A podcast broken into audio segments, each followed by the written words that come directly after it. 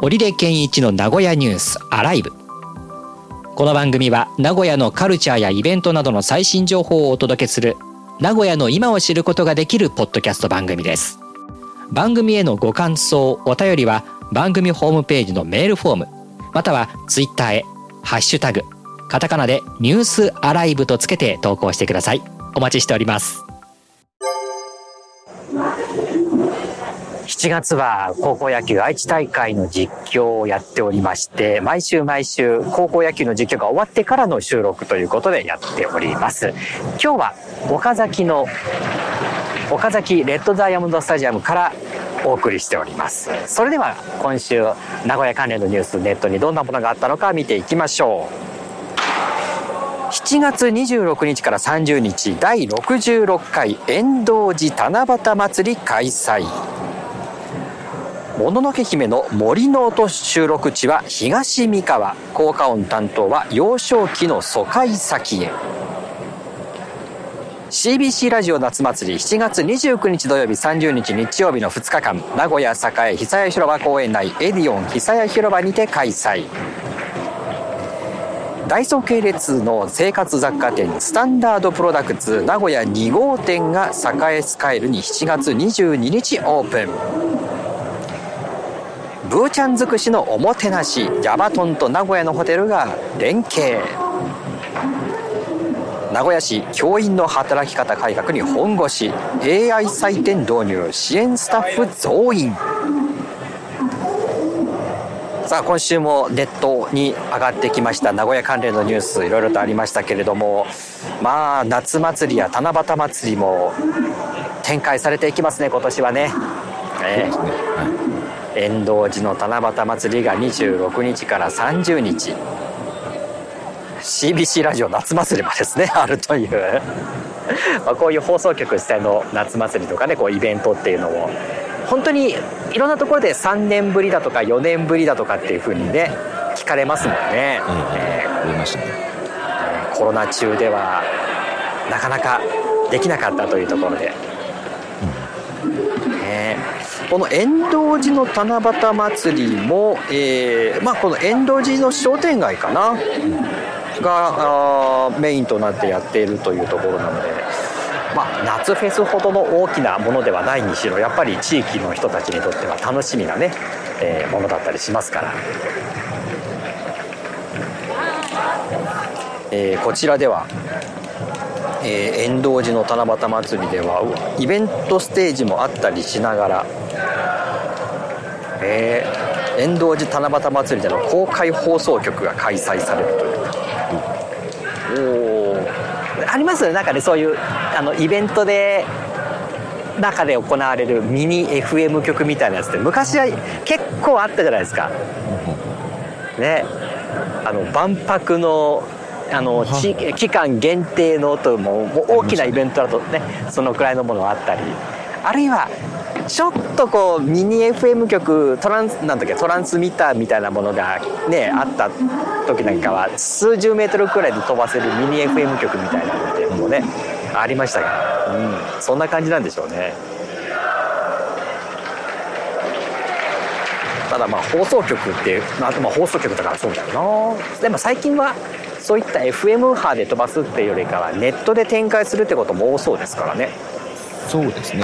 FM ね波だと免許いりますもんね。うん。でねその免許がいらないくらいだと十数メートルくらいの、うん。でもまあだけですもんね。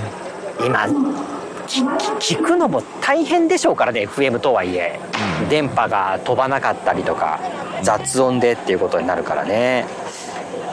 まあ、それこそこういうポッドキャストみたいな方が楽ですよ、うんねそうですよね。またただやっぱりこうやってね盛り上がっていくっていう久し商店街の皆さんにとっても久しぶりっていうところで夏祭り。いいですね。僕高校野球の実況終わったら夏終わるんで。夏終わるんですね。もうあの8月結構抜け殻感が強いっすよ。そうなんですね。もうねやりきった感が強くってちょうどでまたこの実況がない時期なのでね狭間になるのでそれも相まって、うん、今年の夏も終わったなっていう感じにはなるんですけど、まあせっかくだから今年は8月もなんかねこういう名古屋ニュースアライブなんかもやってるんで夏祭り系なんかも行ってみたい気はしますけどね。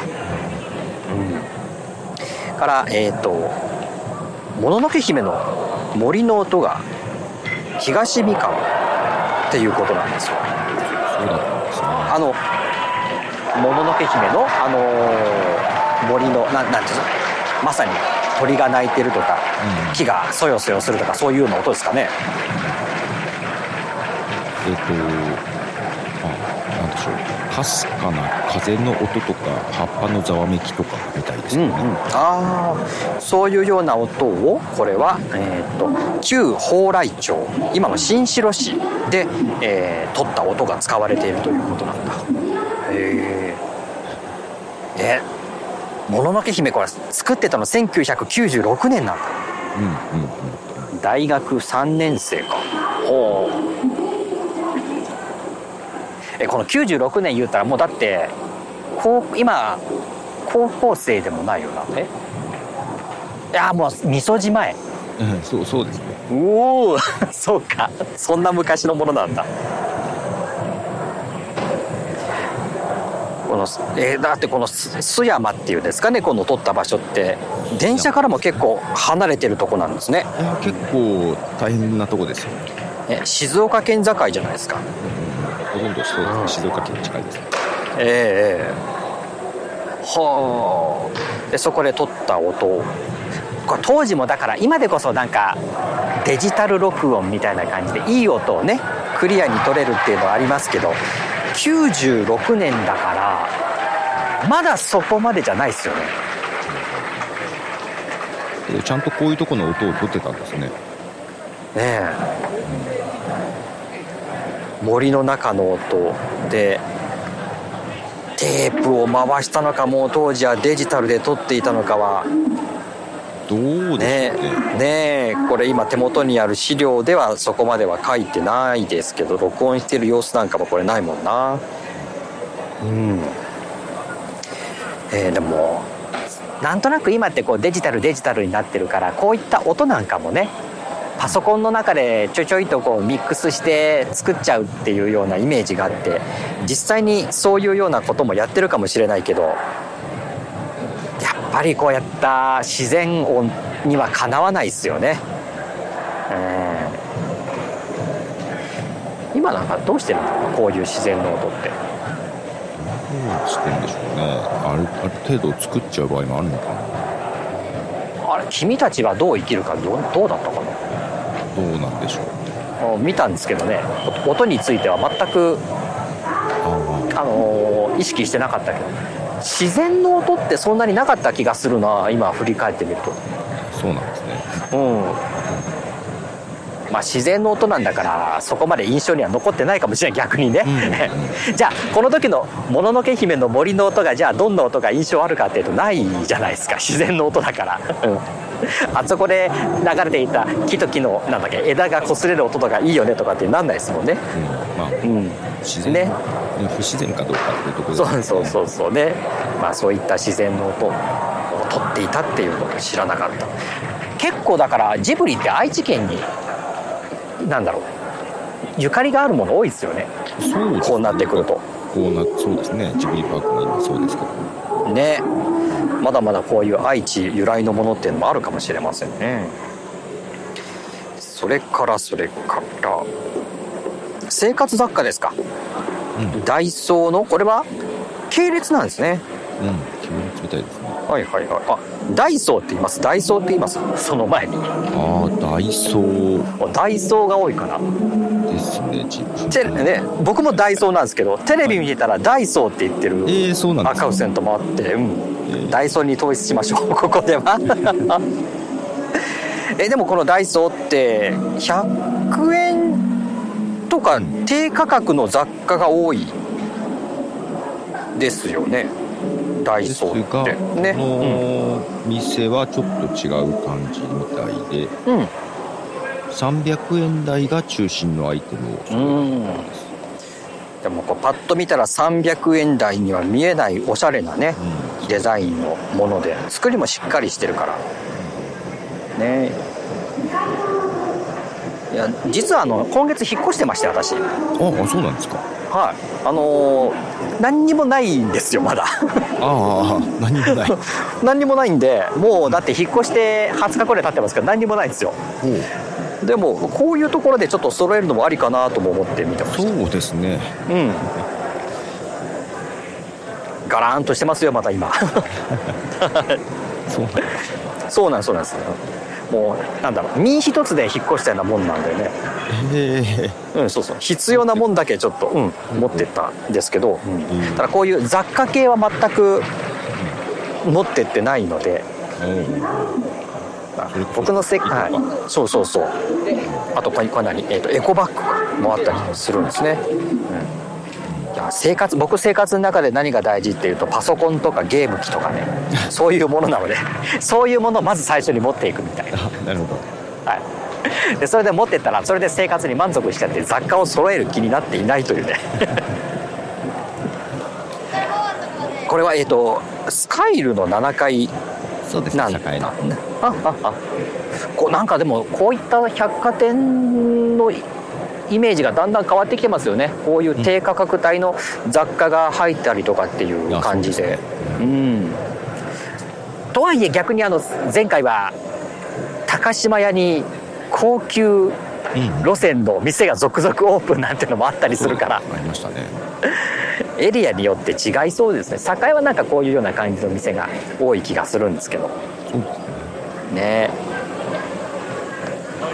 まあでも栄だと新たに店を出すよりかはこういったね百貨店のテナントの中に入った方が長い目で見たらいいのかもしれませんね。うん。高い高いでしょうけどねテナント料っていうかそういうのは。そうですねね。はい。さて、えーそれから教員に対してですけれどもあー残業時間が超過しているのが常態化しているからということでの働き方改革なんですね。そこに AI を活用していく。AI によるテスト。あこれは先生をうん。AI で採点するということではなく。ではなくですね。はい、ですねはい。学校のテストをデジタル化しようっていうことなんだ。まあ、テストの採点っていうのが先生にとっての一つの業務だと思います、はいはいはい。ええええ。を省力化してっていうこと。だああそうでだって考えてみたらテストの採点なんてもうできるもんねコンピューターでね AI で。まあ合ってる間違ってるだけであれば。そうですそうです。そのそのレベルのテストであればねそれでもいいような気がしますし本当に採点作業って時間かかりますからね。まあまあそうですよね。ええ僕あの高校まあ声優コースがある高校で、まあ、そこでねうん発声とかをしていた時にやっぱテストがあるんですよ。うん。筆記のテストがね。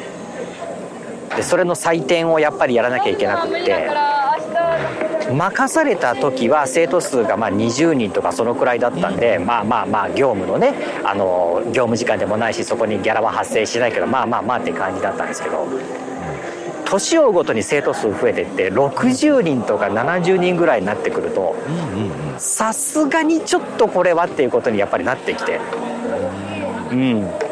どうするっていう話になって結局そこはまああのねあの頑張ってくださいとしか言われなかったですけどね。頑 うん。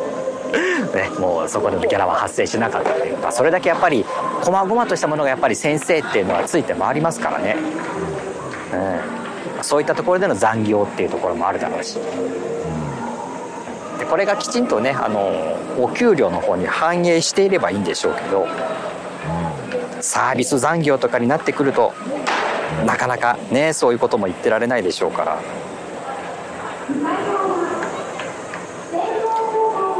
まあこういったところでちょっと働き方改革っていうところでね、えー良くなっていくといいですけどね。そうですねうんけど特に学校とかってアナログな部分が多そうだからなんか改善の余地はありそうなところはありますよねねめちゃくちゃあるでしょうからね。これだけ、まあ、AI というかコンピューター関連のものが社会は進んでるけども学校ってなかなか入っていかないですもんね。うんうんね例えば今ねひょっと分かんないけどそろばんのね弾き方を 例えば算数の授業かなんかで教えてたりした時にねそれ社会で役に立つみたいな そろばん使ってないよねっていう一方の面ではね。暗算強くなりますけどね、暗算は強くなりますよね。うん、暗算強くなるけどもじゃあ実社会でそろばんを弾くっていう機会がないだけにねその社会で流通しているものと学校で教えてもら教えてるもののズレみたいなもんはちょっとやっぱりどうしてもね全国一斉にそれを入れなきゃいけないっていうこの義務教育の状況では難しいかもしれないところあるかもしれませんけどねこれ今だから名古屋では54.3%が残業の上限規則を上回ってるっていうことですから。半数以上が。はい。らね。え月45時間以内の残業っていうことはうん。これは週にならすと、えー、4週だとして10時間ぐらい。ですね。ですかね。はってことは1日2時間で残業。それでもまあまあの感じじゃないですか。そうな感じですね。はい。上限ですからね。うん。えだからああそうか。1日2時間くらいは残業できるんだって考えになっちゃうってことか。え上限としては、はですね。ただそれでも1日2時間の残業も大変じゃないですかそんなね。い、うん。ででも残業時間内にも終わらないくらいの業務内容を抱えてたりするわけですもんね。うん。うん。そうですね。いやー大変だまあなんとかこういう形でね本当に教育あの教員の方の改革もねしていってもらわないと。なり手不足になってるっていうところもあるみたいなんでね。まあ今もうそうなってますもんねだんだんねうん。先生のなり手がいないから。あれ教員免許も廃止になったんでしたっけ？あらどうどうなんですかね。確か、うん、それまでの教員免許の制度っていうのは確か最近また変わってあの執行しちゃった？その教員免許の更新できなくて執行しちゃった人をまた復活したみたいなのもどっかで見たな、うーん。うんまあ、そのくらいなり手がいないということでしょうからね、うん。まあ人口も少なくなでもいいわけじっていく中でゃないですねそうそうそうそうそう。ね。ねあの職職員っていうか教職の人がねあの事件を起こすなんてニュースもたまに見たりすると誰でもやっていいわけじゃないなっていう感じもするんですけど。ねえあれですね部活動の顧問とかすると結構ね残業というーね。そうそうそう。だから最近はそのもう部活っていうのも委託っていうかねね。あのねうん。そうそうそう。お任せするっていうことがあるのであの部活動っていうところはちょっと変わってきているところはあってねまあ、それでもこうやってねあの高校は野球部があったりしてねその部活動として、ね高校野球っていうのがやられてるわけなのでうん。ね。強豪校になるほどね練習時間も多いでしょうからね。そうそうそう。まあ、その時にまあ対応している部長さんだったり監督っていうのはまた教員のその授業を教えてるっていうところでまたね学校によっては違ってきてるかもしれませんけどね。うんそう。えー。うん徐々にそうやってこう夏の風物詩というかそういった夏の大会っていうのも変わっていくんだろうなっていうね感じにもなってますけどね。過渡期ではあるんでしょうか。さあということで今日も4つの話題をお届けしていきました。来週はどんな名古屋に関する話題がネットに入ってにぎわっていくんでしょうか。